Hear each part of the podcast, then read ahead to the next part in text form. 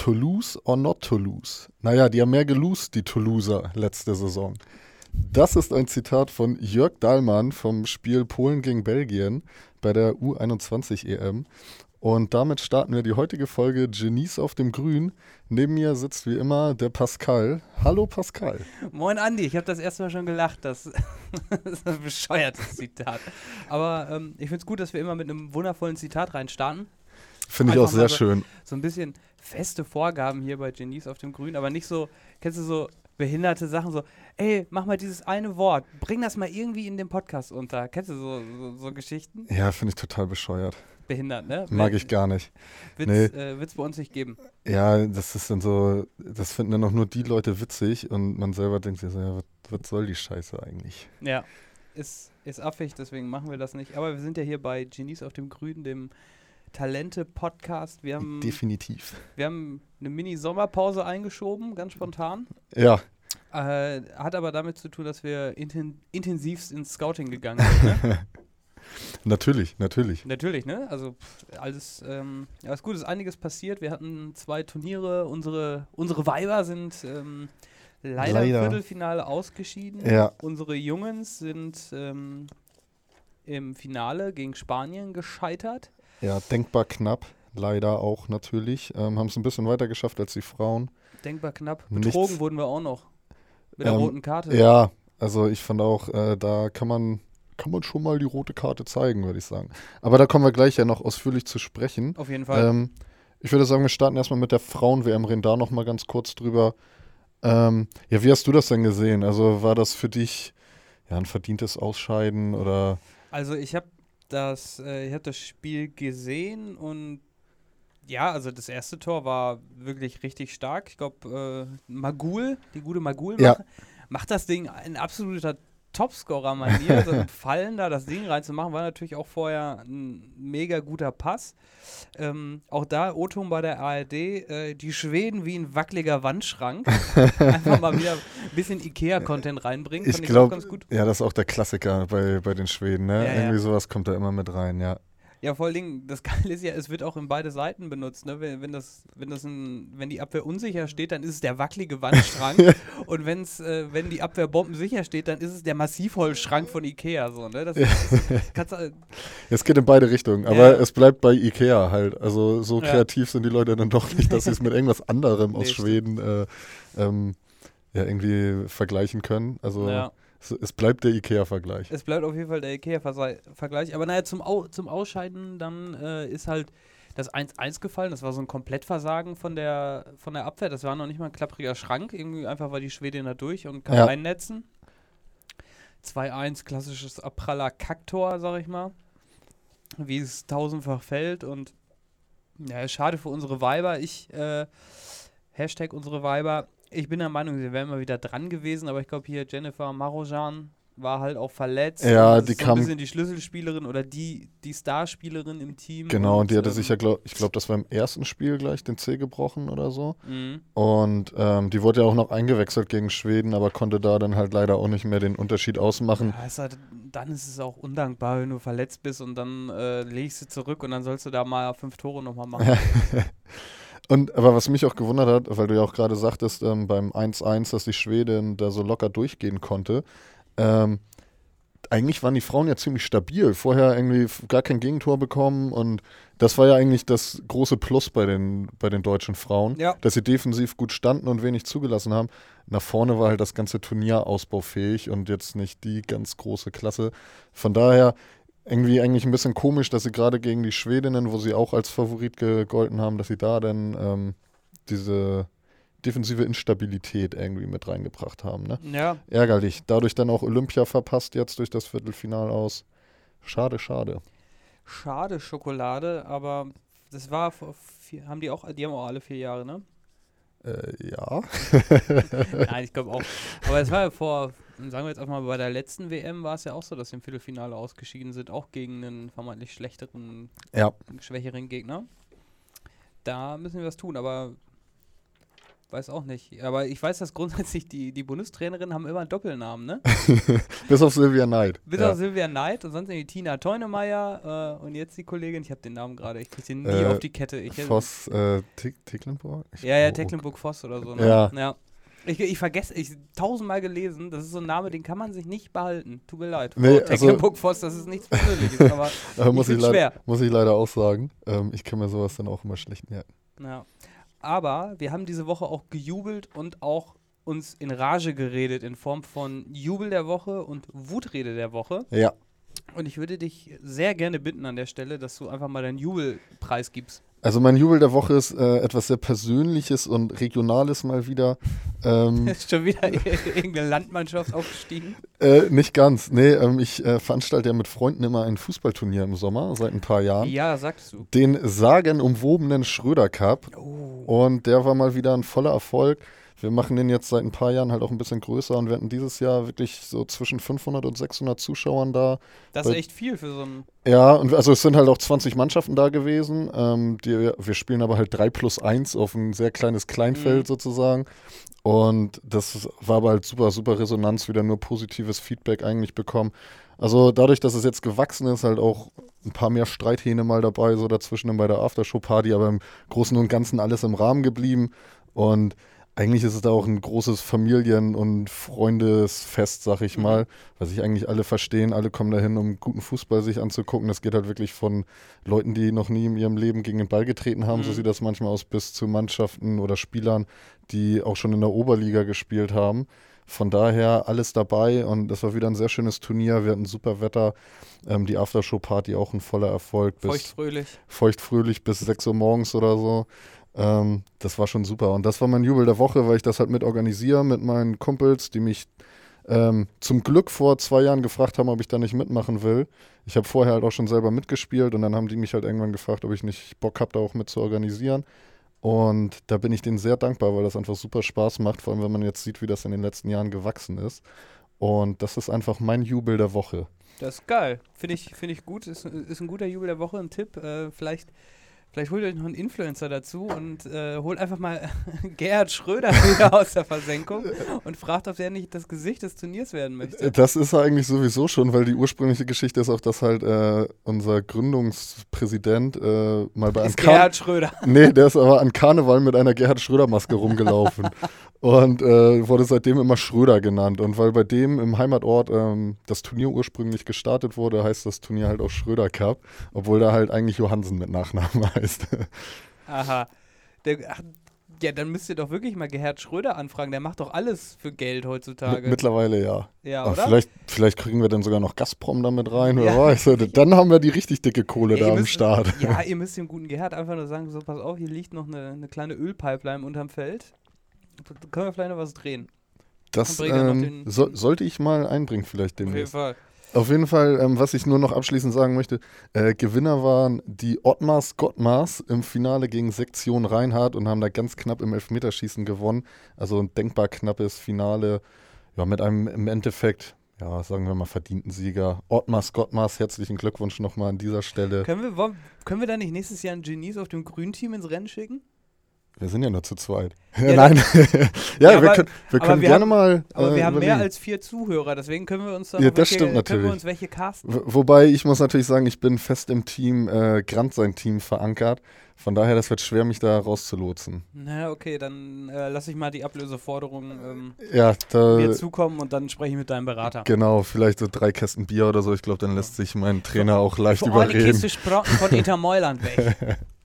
ähm, ja, okay, dann komme ich mal zu meiner, zu meinem Jubel der Woche, Ja. den ich, äh, der mal nicht irgendwie in irgendeiner Form witzig oder sonst irgendwas ist, sondern den ich wirklich richtig, richtig gut fand. Da kommen wir nämlich auch gleich noch zu, ist, dass Schalke seine Jahreshauptversammlung hatte oder seine Mitgliederversammlung, die ja wirklich immer richtig krass gut angenommen wird von den Fans. Und ähm, unter anderem hat Peter Peters natürlich auch ähm, gesprochen. Der Finanzvorstand ist es, glaube ich, bei Schalke. Ich dachte erst, als du Peter gesagt hast, dass Peter Neururer da auf einmal Nee, aufgetaucht der, ist. Nee, der ist. Der ist ja bei Wattenscheid. ja, ich weiß, aber der war, der war doch aber sicherlich auch da, oder? Als Schalke-Fan und Edelmitglied. Ja, ich, ich glaube, der ist oft da. Ich weiß, Ja. weiß nicht, ob er jetzt gerade in seiner neuen Verpflichtung da irgendwo ähm, in Wattenscheid zu Ja, okay, war, das kann aber sein. ich glaube, sonst war der da. aber als ich den Namen Peter gehört habe, da dachte ich erst, dass der da Nee, nochmal geht- reingegrätscht ist und wieder irgendwas von sich gegeben hat, was ein, ja, so ein Karlauer, so ein Klassiker oder so.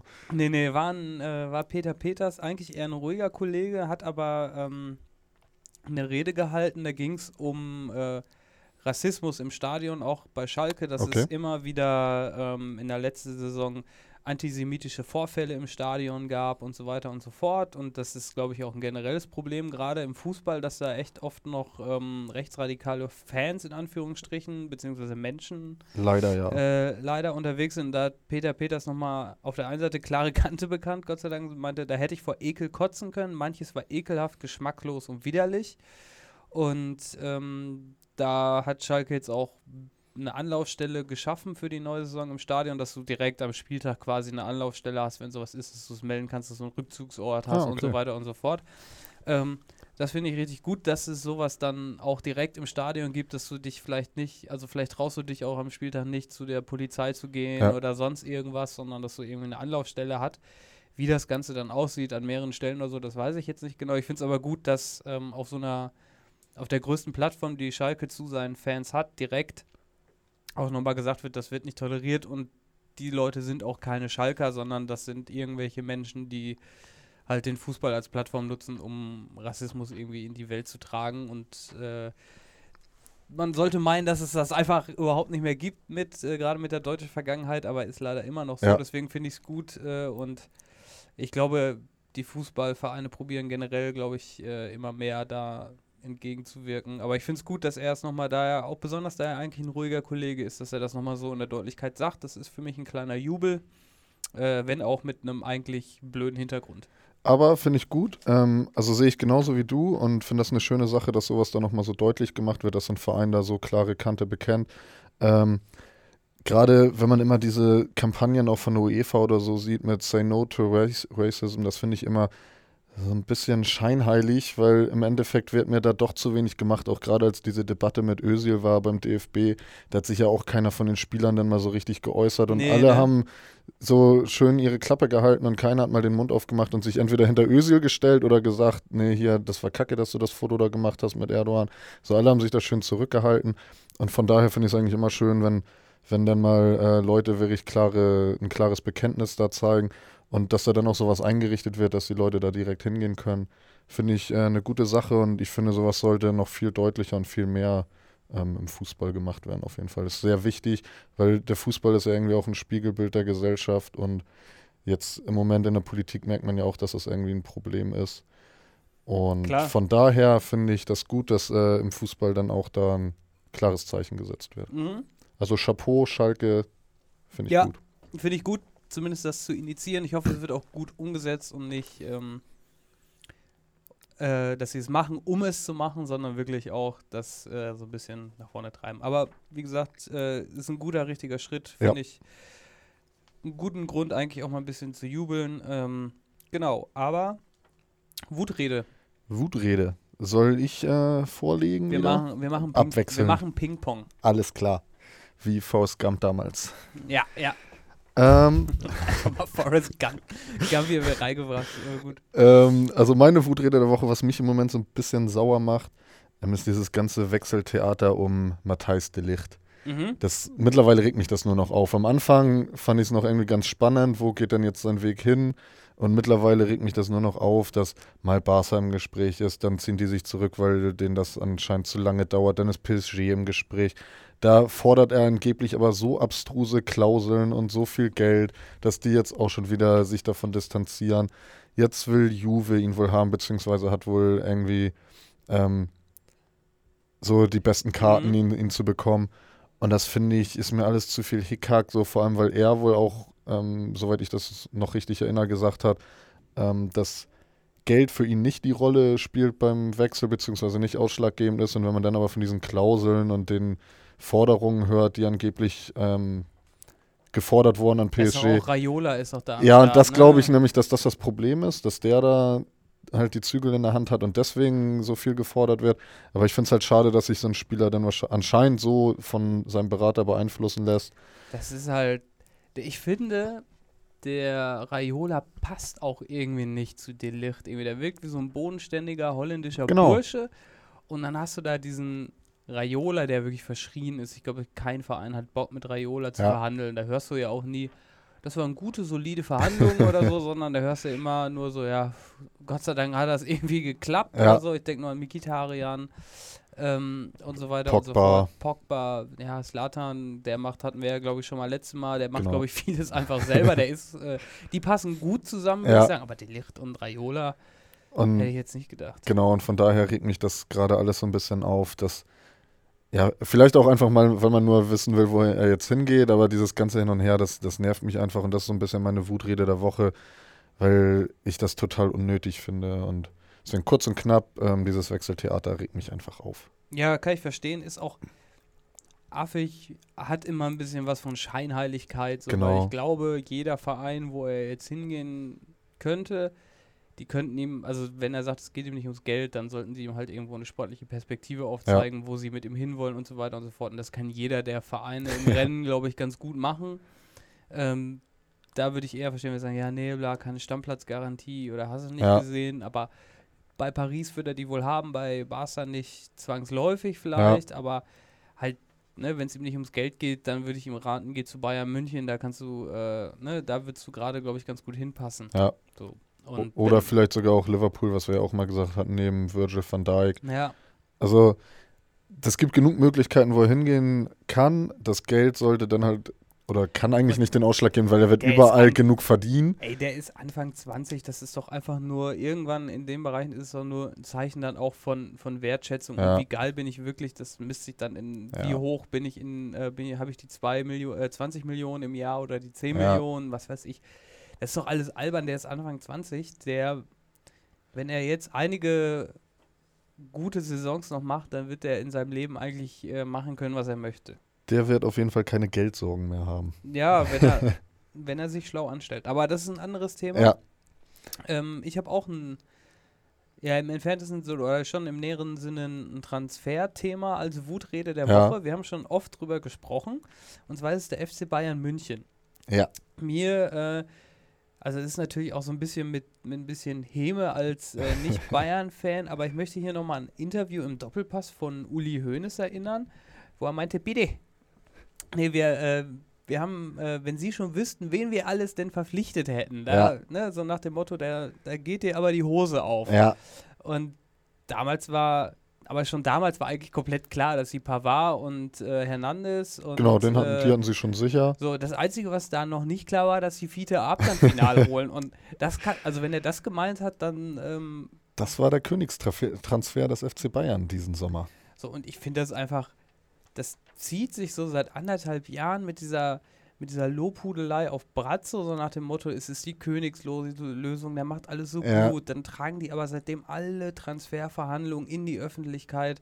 Hudson O'Doy wird bei der Anbahnung wird schon gesagt, wir hätten den Spieler gerne. Das heißt, die schwächen da immer ihre Verhandlungsposition, indem sie da öffentlich irgendwie über, immer über die Medien gehen Ja. und so. Ich finde das alles überhaupt nicht mehr so, wie es äh, beim FC Bayern früher war. So als Beispiel, klar, das lief auch nicht hundertprozentig leise an, aber als Lewandowski ab, äh, ablösefrei von Dortmund nach Bayern gewechselt ist, da war im, im Sommer so ein bisschen Hickhack, dass äh, Lewandowski gerne da schon für eine Ablösesumme wechseln würde. Aber von Bayern kam dann nicht so mega viel. Die haben da immer abgeblockt und Ja. haben dann irgendwann im Winter haben sie gesagt, so, okay, wir haben ihn ablösefrei für nächste Saison verpflichtet und fertig. Und Ja, das ist ja komplett anders zu jetzt. Und das finde ich Genau. einfach, das ist, das ist der größte Verein in Deutschland, einer der besten Vereine der Welt. Und der gibt sich gerade so wie äh, auf eine Stufe mit HSV und Schalke gefühlt. So, so chaosmäßig wirkt das alles. Das finde ich nicht, nicht gut, weil das ist das Aushängeschild im, äh, Ja, vom deutschen Fußball. gebe gebe ich dir auch recht, so auch wenn ich mich an den Götze-Transfer erinnere, wo das ja auch eigentlich alles geheim gehalten wurde und dann kurz vor dem Champions League Halbfinale hieß es So. auf einmal, ja, Ja, Mario. Götze wechselt zum FC Bayern. Ja, aber das war, wenn du, ähm, wenn du das mit jetzt vergleichst, das ist ja jetzt gefühlt alles ohne Sinn und Verstand. Das folgt Genau. einem größeren Plan. Das wollte ich Götze- ja sagen. Genau. Der Götze-Transfer war ja mit Sinn und Verstand Ja. und vor allem war es ja auch taktisch Genau. äh, im Sinne Ja. vom FC Bayern, war es ja irgendwie clever. Ähm, auch wenn man bedenkt, haben dass sie auch noch im Finale gegeneinander Ja. gespielt haben. Und da war ja dann so viel Feuer drin dadurch. Und die Fans waren gegen Götze und bla bla bla. Also man kennt die Geschichte, Das ja. haben die damals ja ganz bewusst so Ja. gemacht, ne? Ähm, und jetzt ist es ja wirklich so der Fall, sie sagen, ja, den wollen wir haben, den wollen wir haben und im Endeffekt kommt aber keiner von keiner. denen. Und ja, damit hat Hoeneß seine Aussage also ein bisschen lächerlich gemacht, weil man ja eigentlich so dachte, da kommen jetzt wirklich ein paar Stars. Und mittlerweile ja, ist das nichts als heiße ja. Luft gewesen. Also jeden, den sie haben wollten, der ist mittlerweile woanders hingewechselt oder wird woanders hinwechseln. Das ist, glaube ich, schon so gut wie sicher dann bei den meisten. Von daher, sie tun sich da im Moment keinen Gefallen mit, wie sie sich in der Öffentlichkeit über mögliche Transfers äußern. Nee, das ist, ähm, es ist schwierig irgendwie, ne, weil ähm, wen wollen die denn jetzt holen? Sané wird wahrscheinlich gesagt haben, okay, ist alles ein bisschen komisch da, dass die Hälfte an die Öffentlichkeit geht. Hudson O'Doy, sollten sie jetzt einfach auch mal die Finger weglassen. Der Ne? Der wird der, auch nicht mehr wechseln. Chelsea wird so wenig Spieler wie möglich ja, ja. abgeben und dann auch nicht an, an ja, einen Verein wie den FC Bayern. Und dann haben sie jetzt irgendwie noch so einen Lütten aus Tel Aviv oder sonst irgendwo äh, nee, den, günstig den, geschossen. Den, den Saprit Singh, genau, den haben sie ja aus äh, Wellington Phoenix oder von Wellington Phoenix aus der A-League aus Australien geholt. Neuseeländisches Talent, ja für die zweite Mannschaft auch erstmal. Aber genau, also das sind die Transfers, die der FC Bayern im Moment tätigt. Ich habe irgendwo ein, in der Bild tatsächlich einen Kommentar gelesen von irgendeinem so Onkel, der da wieder sein Sermon dazugegeben hat und der meinte auch, so, letztes Jahr im, äh, im Januar holst du da irgend so einen Recken aus Kanada, dann bist du jetzt in Australien, aber da, wo äh, die Fußballwelt sich primär abspielt, da passiert nicht so viel. Ja. Und das muss man halt Brazzo, glaube ich, auf die Fahne schreiben, weil eigentlich ist er ja eingetreten, dass er solche Geschichten machen soll und die anderen beiden so ein bisschen strukturell und so weiter und ja. so fort. Und vielleicht Wobei, ist er überfordert. Rainer Kallmund hat ja gesagt, der Brazzo ist keine Bratwurst. Der ist ein guter Manager, meint er, weil er auch viele Sprachen spricht und so. Ja, Aber das okay. ist halt nicht alles. Nur weil du mit jedem dich unterhalten kannst, dann muss ja auch was Gescheites bei rauskommen, wenn du ja, dich mit okay, den Leuten dann, unterhältst. Äh, die, ja, ja, die, die Sprache kann ja nicht, äh, du musst auch gut vernetzt sein und hast du ja. nicht gesehen, ne? Also, das ist Salihamidzic bestimmt durch seine Zeit auch bei Juve und wo er überall war. Aber ja, nur weil du halt ein paar Sprachen sprichst, heißt das ja nicht gleich, dass du gut verhandeln kannst. Ja, da setzt du halt mal irgendeinen Business-Absolventen, setzt einfach mal äh, fünf Monate vor Bubble und dann, dann lernen sie ein paar Sprachen. Nee, aber ich weiß nicht, ich, äh, ich gehe da nicht mit Rainer, mit Rainer konform. Nee, ich, also äh, mich. Für mich ist, geht er in die Richtung Bratwurst, leider. Ja, also gebe ich dir auch recht. Ähm, leider gibt Hassan Salihamidzic nicht das beste Bild beim FC Bayern derzeit ab als Manager ja. oder Sportdirektor. Ja, ich bin gespannt, wenn sie nächste Saison das Triple holen, dann. Ähm, dann sind wir alle ruhig und müssen dann, unsere Aussagen relativieren. Dann lacht Uli sich wieder ins Fäustchen und sagt: Ja, ihr habt es doch gesagt. Und dann herzlichen Klar. Glückwunsch, dann, äh, dann ziehe ich auch meine Mütze vor ihm. Und dann ist es halt so. Aber naja, das war meine Wutrede. Ja, sehr ähm, schön. Was ist sonst noch so passiert? Einiges. Alles können wir, glaube ich, gar nicht, äh, nee, äh, gar nicht mitnehmen. wir haben jetzt auch eine bisschen längere Pause gehabt, da ist so viel passiert. Ich glaube, wir versuchen einfach mal so ein paar der größten Sachen oder auch der mhm. Sachen, die so zuletzt passiert sind. Ja, genau. Also ich habe gleich noch so ein, zwei Sachen zur, zur, ähm, zur Schalker Mitgliederversammlung. Ja. Das ist, glaube ich, auch mal ganz spannend zu sehen, so, so ein paar Insights. Ähm, aber der neue Spielplan ist draußen von der Bundesliga. Ja, und da hat ja äh, Susi Zorg. Susi Zorg sich direkt beschwert, weil Borussia Dortmund jedes, ähm, oder also jedes Spiel, was nach einem Champions League-Spiel stattfindet, auswärts bestreiten muss. Genau, und die Bayern ein Heimspiel haben. Dafür, glaube ich. Ja, also die haben immer ein Heimspiel, genau. Bayern hat Heimspiel, Dortmund hat Auswärtsspiel. Ja. Und darüber hat er sich beschwert, glaube ich, im Sinne Wettbewerbsgleichheit, bla. Und das wäre so anstrengend, dann nochmal auswärts zu fahren. Wobei man dazu sagen muss, in der letzten Saison war es nämlich so, das ist der Punkt. dass der FC Bayern nach seinen Champions League-Spielen äh, bis auf ein Spiel auch immer auswärts gespielt hat. Die hatten nur Dortmund, ein Heimspiel dann noch. Und, und Dortmund heim. Genau, und bei Dortmund war es genau umgekehrt. Die hatten nur Heimspiele, bis auf ein Spiel, das sie auswärts dann antreten mussten danach. Von daher kann man das nicht so ganz, ähm, also kann ich da nicht so ganz mitgehen mit Michael Zorg. Das ähm, ist halt dann mal so. Und ich finde, als Top-Team solltest du das auch wegstecken können. Ja, auf jeden Fall. Also vor allen Dingen, wenn du diese beiden Beispiele siehst, ne, wie sagt der Grieche so schön, ausgleichende Gerechtigkeit. so ist das.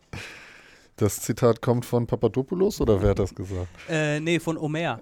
Ich glaube, ich weiß gar nicht, ob er Grieche war, ehrlich gesagt. ähm, nee, aber es kam tatsächlich von Papadopoulos.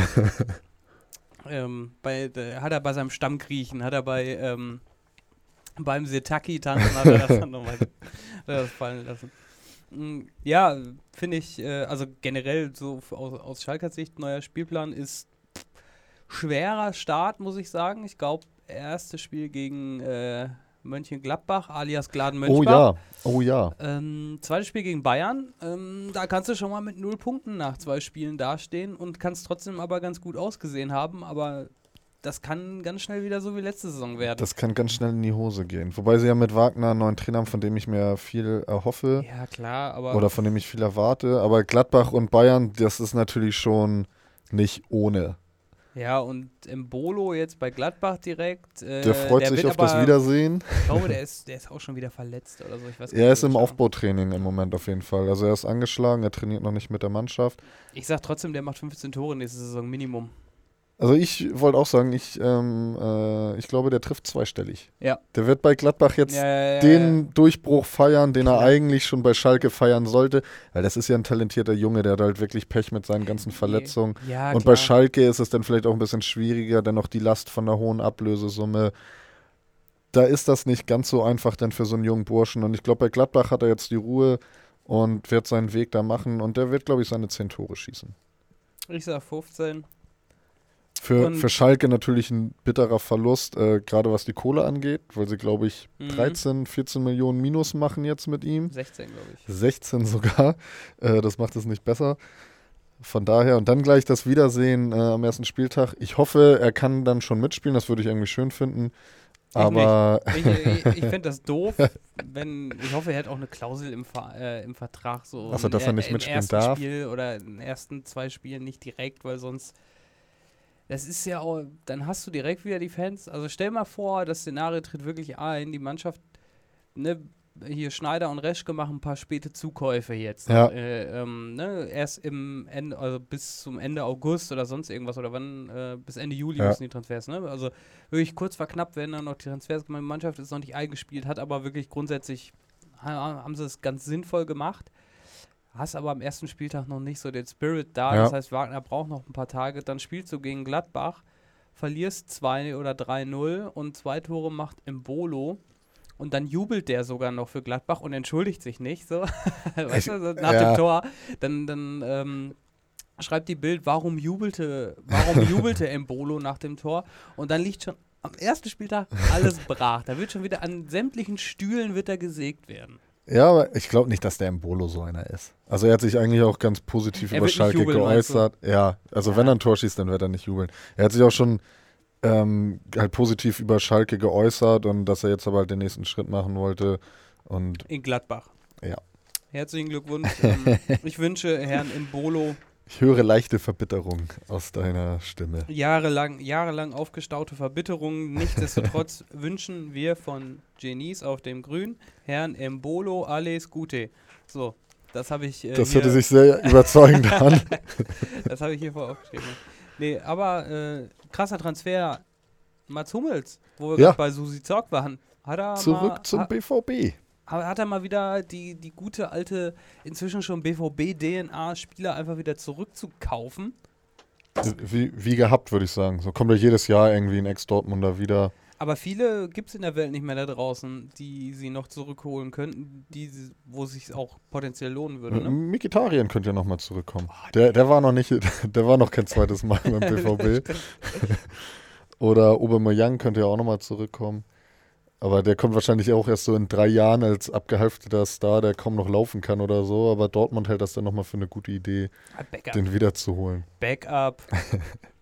Nee, aber Hummels zum BVB, Könnte der Baustein sein, der letzte Saison gefehlt hat, ne? Also vor allem, wenn wir da vorhin über die äh, Transferpolitik von Bayern geredet haben, wo irgendwie gar nichts hintersteckt dieses Jahr, muss man sagen, bei Dortmund, da arbeiten sie wirklich ordentlich. Das hat Hand und Fuß, was die da machen.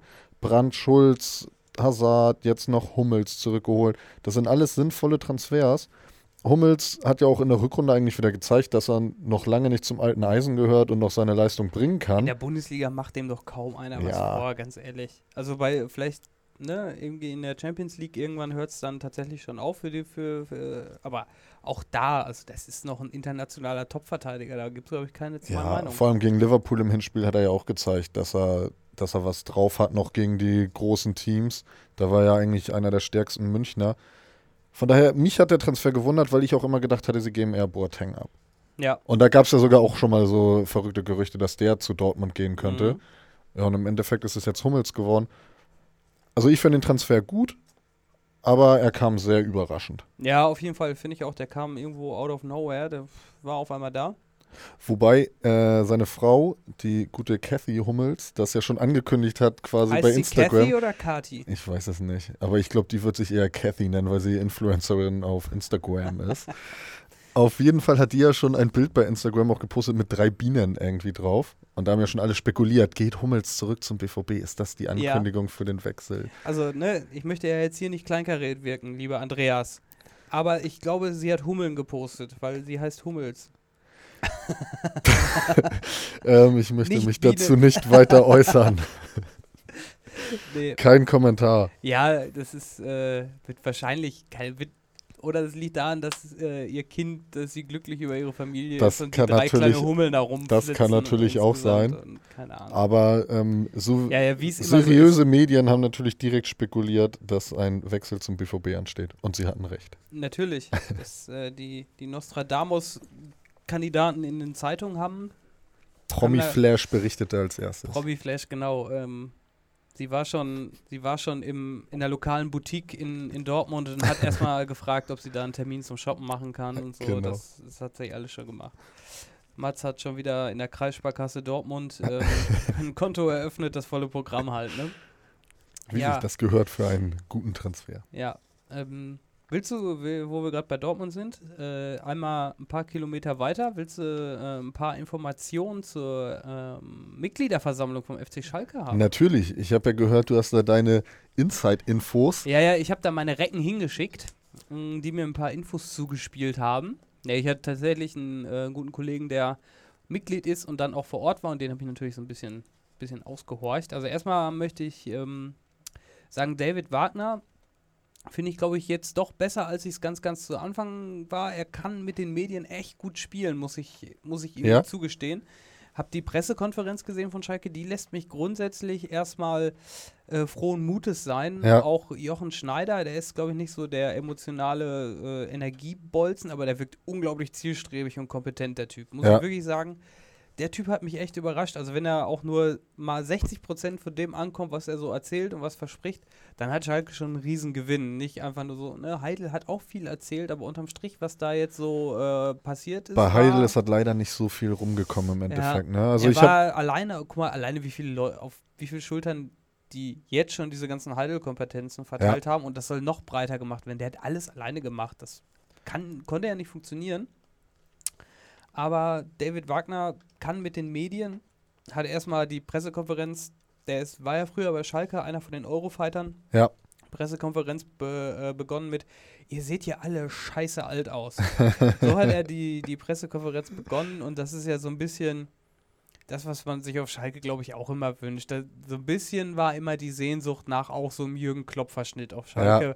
War einfach immer da. Das kann mir auch keiner erzählen, dass es nicht so ist. Und Ja, das findet man dann halt gut, wenn da einer mal die Leute zum Lachen bringt. eigentlich hätte so ein Trainer ja jeder gerne, der mit den Medien gut kann, der von allen eigentlich ganz gern Ja, gemocht wird und so. Und so Der ein auch, mal ein Klopp ist Stink, der auch mal ein Stinkstiefel ist. ja, aber insgesamt so ein Menschenfänger. Ja, ja, Und- genau. Aber Der- von dem du halt weißt, ja klar, der auch mal einen Spruch raushaut, weil er beleidigt ist, oder weil Ja. man vielleicht unverdient verloren hat oder vielleicht auch verdient verloren hat, aber einfach Ja, ja, unzufrieden ist. Oder wo über Klopp den dann ja auch. Schiedsrichter und genau. hast du nicht gesehen. Aber, ja, genau, aber einer, der halt authentisch dabei ist. Und so einen brauchst du dann nicht so einen, der immer nur irgendwelche Floskeln raushaut. Ja, oder irgendwelche, ne, Tedesco war ja auch irgendwo sympathisch, aber der hat ja immer ganz nüchtern, ganz knallhart irgendwo analysiert, hat nicht über den Schiedsrichter gesprochen. Ich als Fan, ich möchte, dass mein Trainer auch mal sagt, der Schiedsrichter ist heute echt kacke gewesen. Der hat sich ein bisschen Ja. über, er soll nicht beleidigen, aber ich möchte, dass sich mein Trainer auch mal über den Schiedsrichter auslässt und sagt, das finde ich echt kacke. So wie es ja auch Hüb Stevens immer gerne macht. Also ich, ich liebe Hüb Stevens besten. für seine Pressekonferenzen und seine Interviews,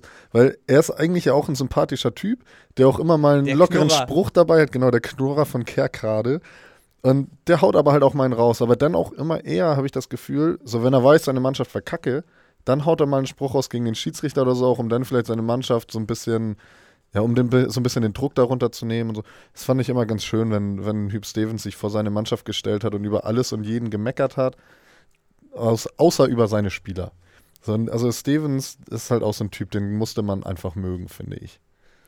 Ja, ich feiere den auch, der ist nicht zu, äh, nicht zu Unrecht äh, Jahrhunderttrainer, Ja. ist einfach ein unglaublich sympathischer Typ, weit über den Zenit als Trainer natürlich hinaus, aber hat es ja trotzdem irgendwie geschafft. Ich glaube, es hätten wahrscheinlich auch alle anderen Trainer irgendwo geschafft. Ja. Weil, äh, aber wie gesagt, ich will das gar nicht schmälern, das war äh, trotzdem krass, dass er sich in dem Alter und ein bisschen Krankenhistorie dahingestellt hat.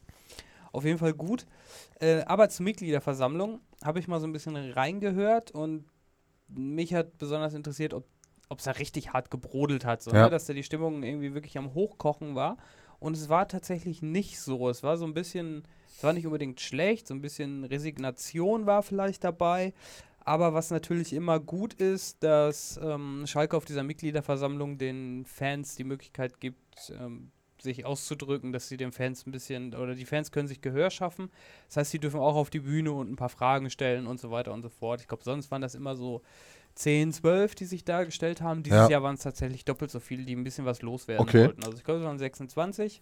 Und eigentlich sollte man meinen, dass bei so einer verkackten Saison, das ist da tatsächlich sehr, sehr oft gefallen, das Wort verkackte Saison, schon eher so ein bisschen eine Prise bösartig, so, okay, wie wollt ihr das denn schaffen und so Ja. weiter und so fort. Und ähm, naja, und dann äh, sagte ein Anliegen von einem Fan war dann, ja, nach so einer Scheiß-Saison und dann gibt es bei der Mitgliederversammlung nur al alkoholfreies Bier. Das finde ich richtig kacke.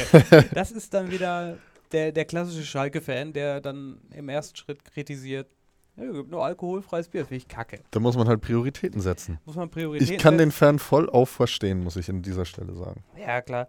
Und war ja auch, wurde ja auch wieder viel über, über Tönnies diskutiert, wird er dieses Jahr Ja. abgewählt und so. Ich glaube, es mangelt erstmal an patenten Gegenkandidaten und er liebt den Verein ja auch, finde ich jetzt auch okay, dass er wiedergewählt wurde, Mhm. aber der, der Tenor ist tatsächlich, dass gar nicht so mega viel ähm, anti war, dass sie ganz, ganz, dass sie viel gepfiffen haben, so wie das die Jahre schon mal war. Ja. War gar nicht so der Fall. Ich glaube auch, das ist aber dem geschuldet, dass da komplett neue Leute saßen. So, wäre Heidel da gewesen, der wäre gnadenlos ausgepfiffen worden, glaube ich. Ja, Aber das ist ein komplett neuer, komplett neues Team, hat da vorne gesessen. und den kann man halt noch nicht wirklich die Vorwürfe dafür machen. Die sind jetzt ja dafür zuständig, dass ein Neuaufbau gestartet ja, wird. was willst du so einem Reschke auspfeifen? Ja. Der ist fünf Wochen da oder Wagner oder Schneider, der hat, glaube ich, noch, äh, der hat den Karren, glaube ich, noch federführender aus dem Dreck Ja. gezogen. Das hat er schon ganz gut gemacht.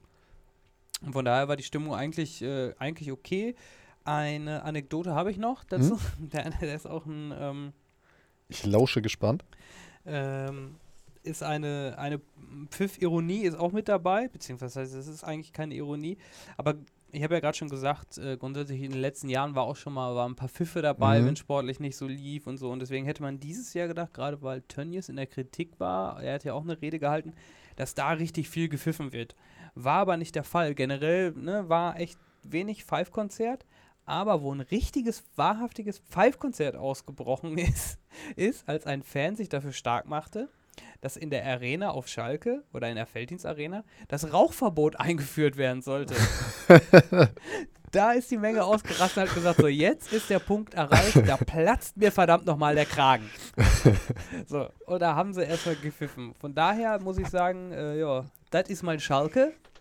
Die Schalker, die haben, wie gesagt, ihre Prioritäten Alles- gesetzt. Die alles- wissen, worauf es ankommt. Alles beim Alten, weißt du, da, da ist die Welt noch in Ordnung. Wenn du dich noch über das Rauchverbot Äh, aufregen kannst, dann. diese Saison es kann- ist noch nicht so weit, dass man sich über, dass man die Vereinshymne abschaffen will, bei, beim, HSV, beim HSV. Aber nee, alles gut, glaube ich. Also war, glaube ich, äh, ist, glaube ich, aber für die Fans immer ganz geil da, weil die einfach das Gefühl haben, wir sind Teil des Vereins, ist ja auch so ein EV-Ding. Ich kann es aber auch absolut nachvollziehen. Ähm, also die Raucher, die da dann einfach im Stadion stehen, die stehen dann ja auch ähm, extrem unter Stress. Und die müssen ihren Stress ja irgendwie abbauen. Und wenn der, Sch wenn der äh, FC Schalke dann mal wieder auf den Sack kriegt zu Hause, dann brauchst du halt deine Kippe, um da mal wieder runterzukommen Ja, und nicht klar. komplett auszuflippen. Und Ja, von daher kann ich es absolut nachvollziehen, auch wenn ich strikter letzten- Nichtraucher bin. gerade bei der letzten Heimspielsaison, also wirklich die Heimspiele, die ja ungefähr alle gefühlt äh, richtig Verloren ge- gegangen verloren gegangen sind, da wirst du, um es mit Stromberg zu sagen, echt äh, als Fan gequarzt haben wie ein alter Diesel. Ähm, da, da wurde, glaube ich, die ein oder andere Schachtel am Stück konsumiert, ey. Also Maurizio Sarri hätte da mehr als 60 Oh, Kippen am Tag geraucht. das wäre ein guter Trainer an der Stelle. Einfach mal, einfach mal Sari, der Rauchcoach.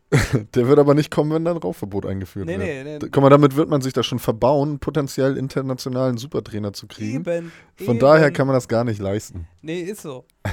nee, aber war, äh, um da einen Deckel drauf zu machen, war gut. Tönnies wiedergewählt. Und sonst, äh, ja, ich glaube, Jobs hat so ein bisschen Alarm geschlagen nach dem Motto Marketing-Einnahmen oder Vermarktungserlöse immer noch Platz 3 Ja. mit weitem Abstand zu Platz 4, aber wir laufen in Gefahr zu stagnieren, müssen mehr, Mehr mehr, und so weiter und so fort. Ja, Äh, ja, auch so ein bisschen Marketing-Sprech. Ich glaube, das äh, wird dir auch wahrscheinlich jeder Marketingmanager in einem Unternehmen erzählen, dass du immer mehr machen Ja. musst. Und ich glaube, die werden dir nie erzählen, ja, können wir jetzt einfach mal so äh, einen Status Quo da, den können wir jetzt erstmal nehmen, das läuft. Da müssen wir jetzt nichts mehr innovativ Das lassen machen. wir so. Ne? Marketing ist ja auch, ähm, ist ja zum Glück auch kein, ist ja auch zum Glück ein einfacher, einfacher Begriff. Der ist ja auch Ja. erstmal pauschal so anzusehen, da gehört ja auch nicht viel zu, ne? War, war ein Witz, ne? lä- lächerlich. War War ein ein Witz, Witz. ne? War ein Witz, ne? Hm. Naja, aber lass mal zu Uhr 21 gehen. Ja, gerne. Wir haben leider nicht gewonnen im Finale. Spanien ist U21 Europameister. 2-1.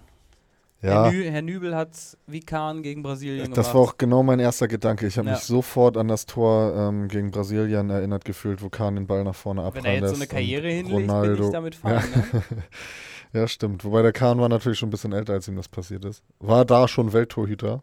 Stimmt, stimmt. Aber da war er auf der Blüte, glaube ich. Ne? Ja, Hat er Und- da die Champions League schon gewonnen gehabt? Ja. ne? ja, 2001 die Champions Ja. League gewonnen. Und dann hat er ja die, quasi die beste Saison seines Lebens gespielt. Ähm, wurde aber natürlich von allen Fans in Deutschland gehasst. Und nach der WM in Deutschland, ähm, da wurde er ja sogar beklatscht und äh, freundlich begrüßt in den, in den ersten Spielen und so in Deutschland wieder. Das war der gar nicht gewohnt. Der kennt das ja nur, wenn er ausgepfiffen wird auswärts und auf einmal wurde er beklatscht und ihm wurde zugejubelt. Das ist der Olli gar nicht gewohnt. Ich glaube, dadurch äh, hat er auch dann den Platz bei der WM 2006 verloren. Dem, dem fehlte einfach die Motivation, weil er auf einmal gemocht wurde in Deutschland. das kannte der gar nicht. Der gute Oliver. Aber zurück zu Nübel. Ansonsten ja ein geiles Turnier gespielt. Der war ja echt stark. Natürlich, Ja, klar. also drei von vier Gegentoren vor dem Finale waren halt elf Meter. Mhm. Da kannst du auch nicht viel machen. Ansonsten aber gegen Rumänien ein paar Mal so stark gehalten. Also ohne den wären wir gar nicht ins Finale Ja. gekommen. Und Tor, zum Torhüter gehört auch einfach, dass sie mal ein paar Fehler machen. Ja, Also, es ist halt ärgerlich in so einem Spiel.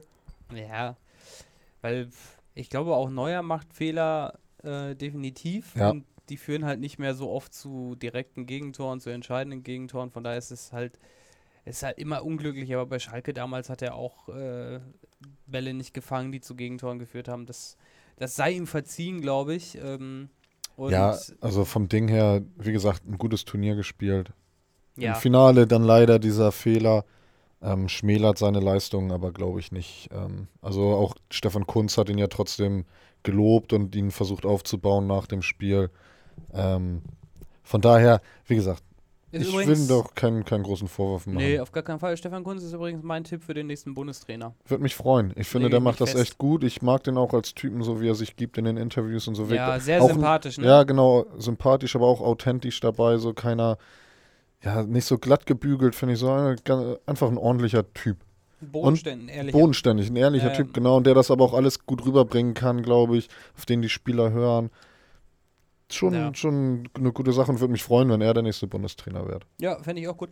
Äh, ich möchte mal kurz ein, einwerfen, kurz für die, für die werte Hörerschaft, Ja. wie wir das äh, mit der U21 machen. Sonst haben wir immer so ein paar, irgendwie jeder hat zwei, zwei Talente, die er so ein bisschen scoutingmäßig vorstellt. Jetzt gehen wir einfach mal so ein bisschen eigentlich durch die deutsche Mannschaft und äh, da das ja, ich sag mal, so eine besondere Situation ist, wir uns in der Sommerpause auch generell befinden, ähm, gehen wir da einfach mal so durch und machen jetzt nicht quasi den klassischen Weg, sondern schneiden irgendwie einfach mal ein paar Spiele an, weil Genau. viele, es hat halt mehr verdient, also die alle haben halt irgendwie verdient, dass sie grob irgendwie ein Wort kriegen. Äh, alle kriegen wir jetzt aber auch nicht unter, deswegen springen wir einfach mal so ein bisschen durch Ja. und ähm, werden bestimmt bei dem einen oder anderen sagen, dass er nochmal vielleicht in diesem Sommer schon wechselt, äh, wie zum Beispiel Luca Waldschmidt oder so. Ähm, Ja. Aber eine Sache, bevor wir zu können ja mit Luca Waldschmidt gleich kurz anfangen. Äh, hast du den Tweet von, von Jens Lehmann gelesen? Nee, habe ich nicht. Der ähm, bezüglich, äh, ich glaube, Vallejo war das, der ja äh, Waldschmidt tatsächlich auch umgehauen hat, Ja. wofür man locker auch hätte eine rote Karte geben können, meiner Meinung nach. Ja, finde ich auch. Und dann hast du nämlich, glaube ich, eine ganz andere Situation, wenn du dir die zweite Halbzeit anguckst. Ja, äh, da hat Deutschland ja super gespielt. Da waren sie auch mehr am Drücker. Klar hat Spanien da auch nochmal Chancen gehabt. Das bleibt ja aber nicht aus, wenn du nach vorne spielen musst. Ähm, nee, das hat, da hat Deutschland echt gut gespielt, wie man sich das eigentlich von der ersten Minute an erhofft hatte. Was aber leider erst ab der ja, 30. Minute oder so dann eingetreten ist, würde ich mal sagen. Ja.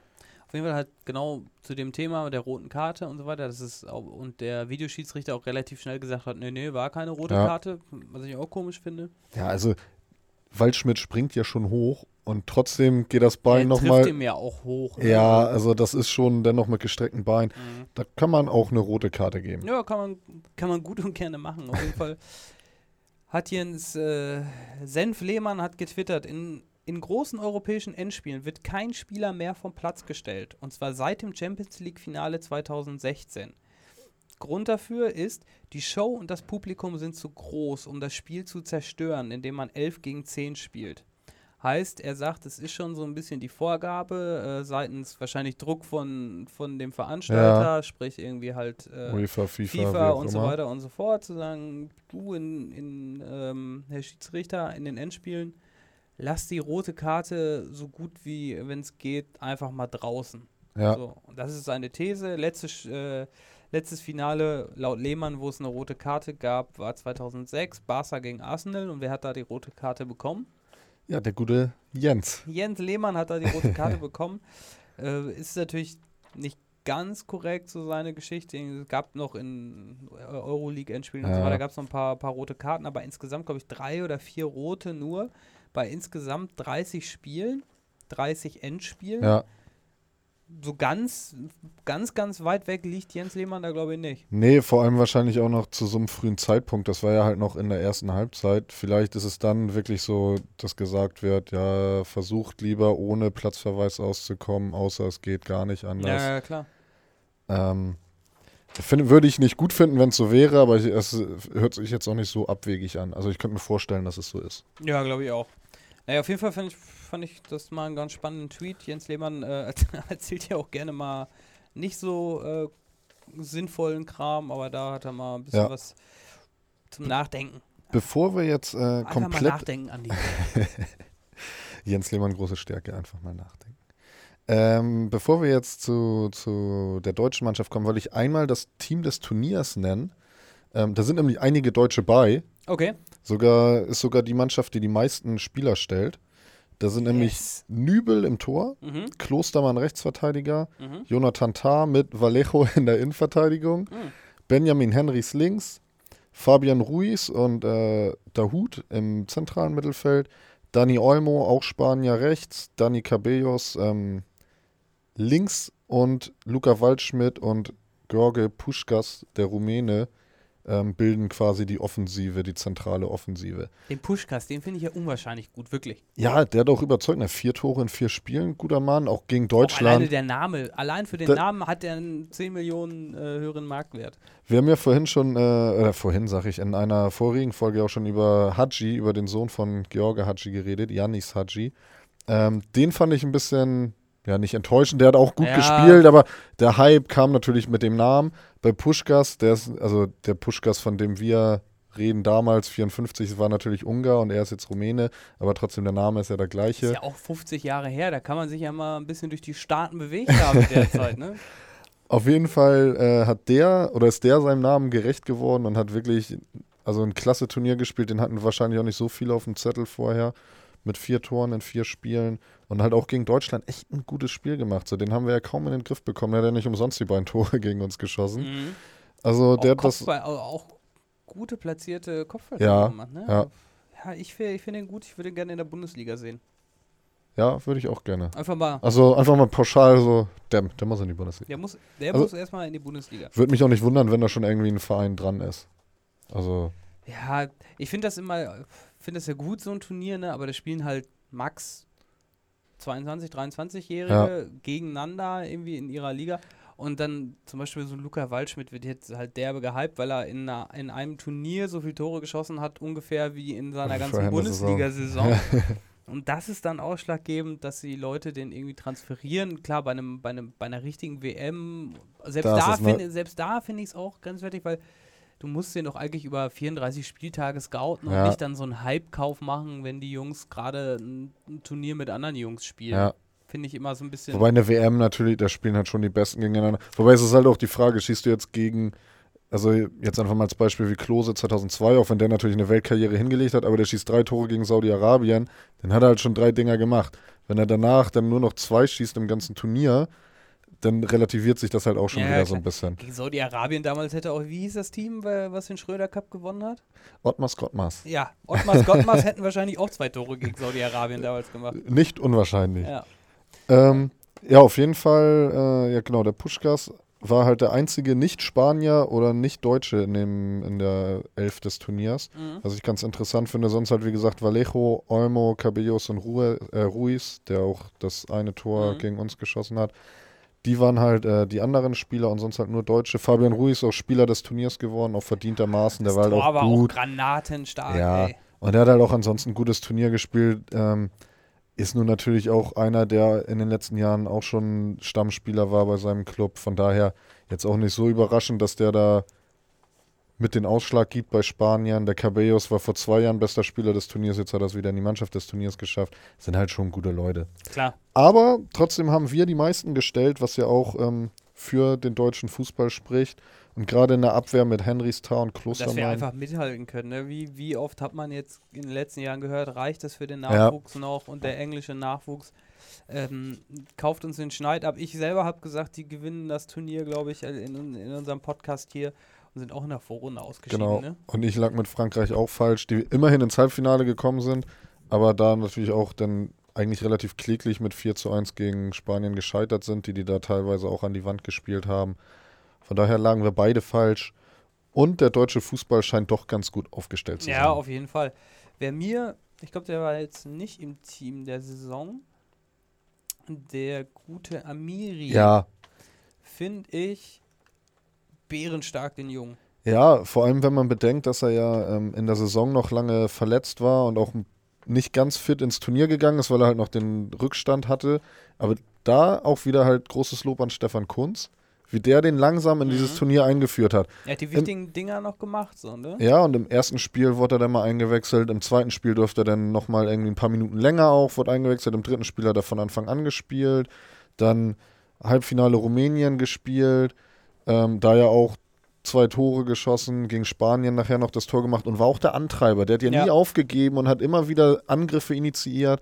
Ich finde, Also- bei ihm klebt der Ball so ein bisschen immer am Fuß. Das sieht irgendwie unglaublich schnell, wie er mit Ja. dem Ball unterwegs ist und kann aber auch noch schießen. Das ist ein echt ein guter Allrounder. Er, ist manchmal war er mir fast ein bisschen zu verspielt. verspielt, hat den Mhm. Ball ein bisschen zu lange am Fuß, hätte vielleicht früher mal den Pass suchen können oder den Abschluss. Aber insgesamt, da hast du schon einen Qualitätsunterschied gemerkt.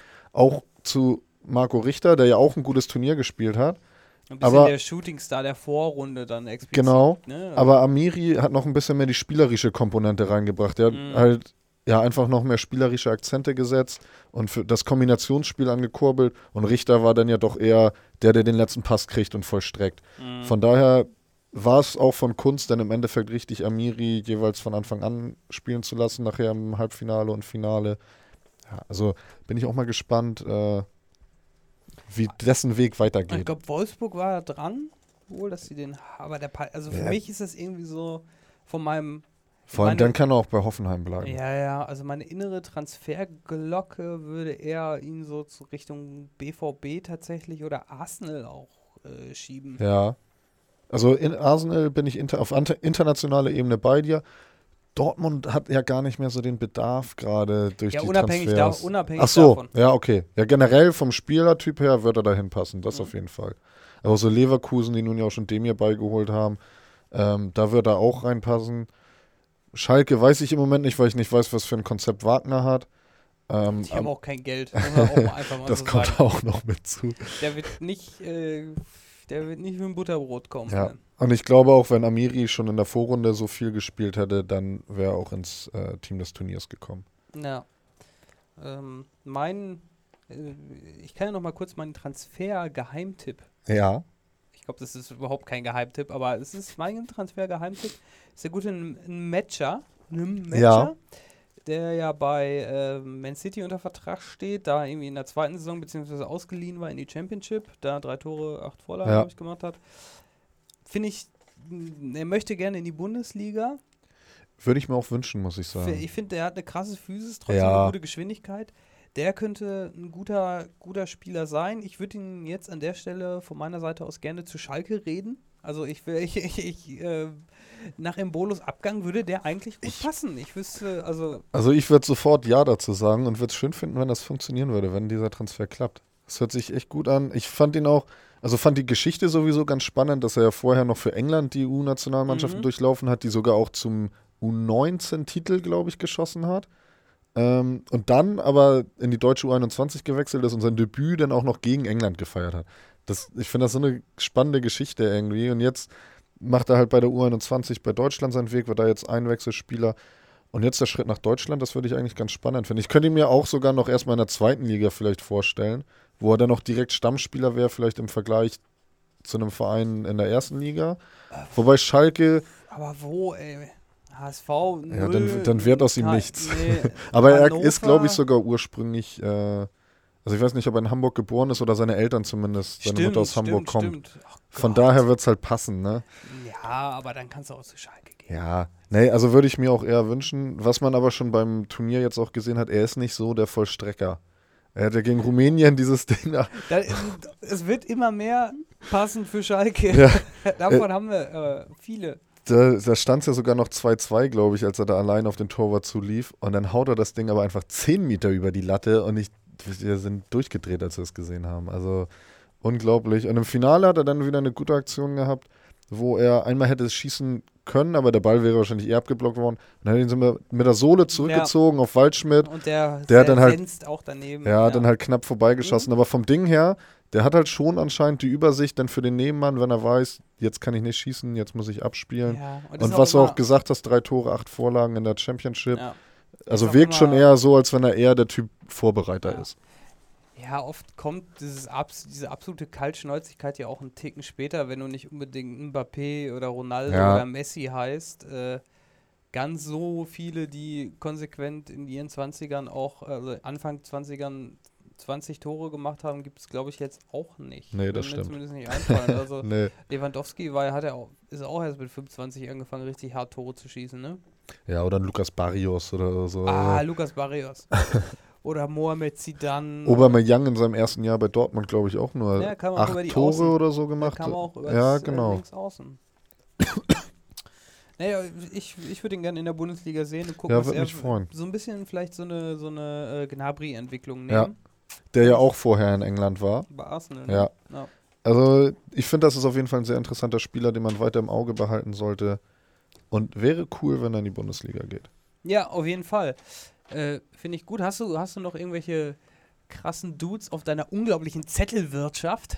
Also, was ich, was ich nur noch zu, zum Team des Turniers sagen wollte, also gerade Jonathan Tah und Benjamin Henrys, die haben mich auch positiv überrascht bei dem Turnier. Oder was heißt überrascht? Also, Jonathan Tah, von dem weiß man ja, Es ist so ein bisschen der legitime Nachfolger von Jerome Boateng, sowohl Ja. vom Aussehen als auch so ein bisschen von der vom Spielweise. Spielertyp, der hat bisschen das, langsamer, aber Ja, ja, aber so langsam ist der Tar auch nicht. Und da finde ich, hat viel Ruhe reingebracht und auch im Finale ähm, die Ruhe behalten. Da wurde auch mal von der Hut mit so einem scheiß Pass in die Bredouille gebracht und hat da dann super noch geklärt. Und ich fand, der hat ein richtig gutes Turnier gespielt. Und ich finde, oder würde mir eigentlich wünschen, wenn er demnächst auch mal den nächsten Schritt geht. Vielleicht noch ein Jahr Leverkusen und dann vielleicht aber auch Dortmund oder Bayern oder was weiß ich, wo er dann hingehen könnte, vielleicht auch ins Ausland. ja. Und auch Benjamin Henrys fand ich sehr stark. Der war für mich immer so ein Antreiber irgendwie Ja. noch von. Monaco von, ist er gerade, ne? Ja. Und da ist er nicht so gut aufgehoben. Der sollte. Nee. Ich würde es mir fast wünschen, wenn er wieder in die Bundesliga kommt. Ja. Ähm, oder in Italien könnte ich ihn mir irgendwie auch noch gut vorstellen. Einfach mal Ja, Italien bei, bei ähm, ja, wenn Schalke ist ja an Gosens dran, bei Ah, Bergamo, genau, bei von Bergamo, ja. dann wäre da wieder eine Linksverteidigerposition frei. Ja. Ja, also wer weiß. Und dann Dahut hatten wir noch in der Elf des Turniers auch ein gutes Turnier gespielt. Um die Fähigkeiten kennt man oder weiß Ja, man ja, mittlerweile aber auch. Bei Dortmund konnte er sich noch nicht so einbringen, vielleicht in der nächsten Saison ja mal wieder ein bisschen mehr. Mhm. Wer weiß, würde ich, würde ich mich auch freuen, weil eigentlich kann der Junge echt gut kicken. Hat er jetzt auch wieder Klar, bewiesen. das ist, hat er auch bei Gladbach gezeigt. Und, Und abschließend würde ich eigentlich noch, eigentlich müssen wir noch einmal kurz über Luca Waldschmidt reden. na klar. So super Turnier gespielt einfach und ich bin echt mal gespannt, ob er jetzt bei Freiburg bleibt oder ob er den Wechsel vollzieht. Ich würde es eigentlich geil finden, wenn er noch ein Jahr bleibt und dann, wenn Ja. er, wenn er noch so eine Saison hinlegt, wie auch letztes Jahr mit acht, neun Toren und fast Neun, genauso ja. vielen Vorlagen, wenn er das nochmal schafft, dann ist er auch bereit für den nächsten Club und dann ist er für mich wieder so ein typischer Leverkusen-Transfer. Ja, auf eigentlich, ey. jeden Fall. Oder meinetwegen auch Bremen vielleicht.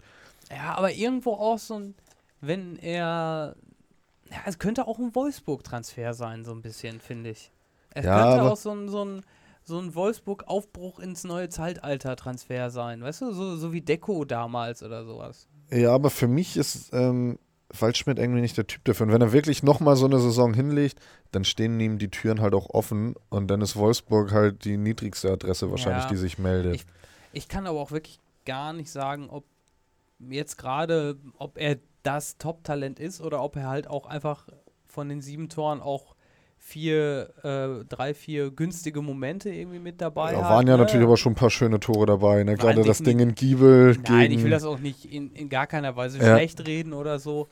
Aber ähm, ähm, ich würde mich jetzt nicht festlegen zu sagen, dass er der nächste Top-Stürmer der deutschen Nationalmannschaft bzw. in der Bundesliga ist. nee, aber glaube so, ein, aber so in so einer Sphäre wie Max Kruse vielleicht oder so, der halt wichtig für so eine Mannschaft sein kann, aber jetzt nicht der Topstar ist oder so in der Mhm. Bundesliga. Ja, aber, aber okay. so in der Größenordnung Auf oder vielleicht auch so Kevin Volland-Niveau oder so. So könnte ich mir ihn vielleicht auf vorstellen. Auf den das Spiel dann auch so ein Stück weit zugeschnitten sein muss, damit er seine Tore macht. Ja. Das ist ja bei Kruse und bei Volland irgendwie ganz ähnlich. Genau.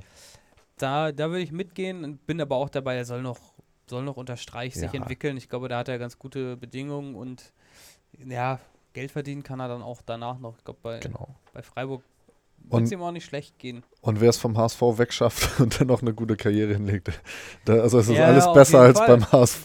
Ja, da, dafür, da muss man schon mal erstmal seinen, seinen Hut ziehen, da aus der, aus der Sekte raus.